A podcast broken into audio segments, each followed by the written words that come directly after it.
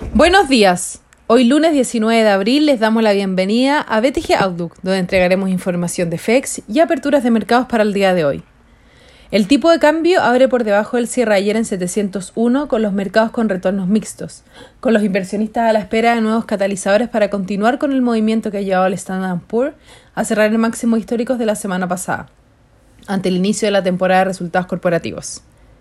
Mientras que el avance del coronavirus en el mundo continúa de forma dispar, alcanzando un récord de nuevos casos durante los nuevos siete días a nivel global, acelerándose en los países menos preparados para enfrentar la pandemia, como India y Brasil, mientras que en Estados Unidos más de la mitad de los adultos han recibido alguna dosis al menos de una vacuna.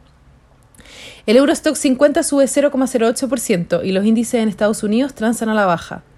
Por su parte, en Asia los mercados cerraron positivos, con el Hang Seng subiendo un 0,47%, mientras que el Nikkei avanzó un 0,01% y el CSI 300 un 2,43%.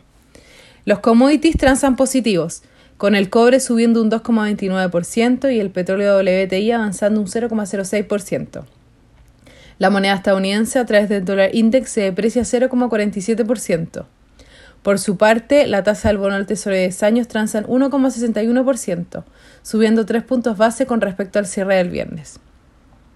Con respecto a resultados corporativos, el día de hoy reportan seis compañías, entre las que destacan Coca-Cola, IBM y United Airlines. El tipo de cambio opera en 702 hasta ahora, con el dólar depreciándose y el cobre positivo. En cuanto a los técnicos, las principales resistencias se encuentran en 705 y luego en 710. Por su parte, a la baja los principales soportes se encuentran en 700 y luego en 698. Muchas gracias por habernos escuchado el día de hoy.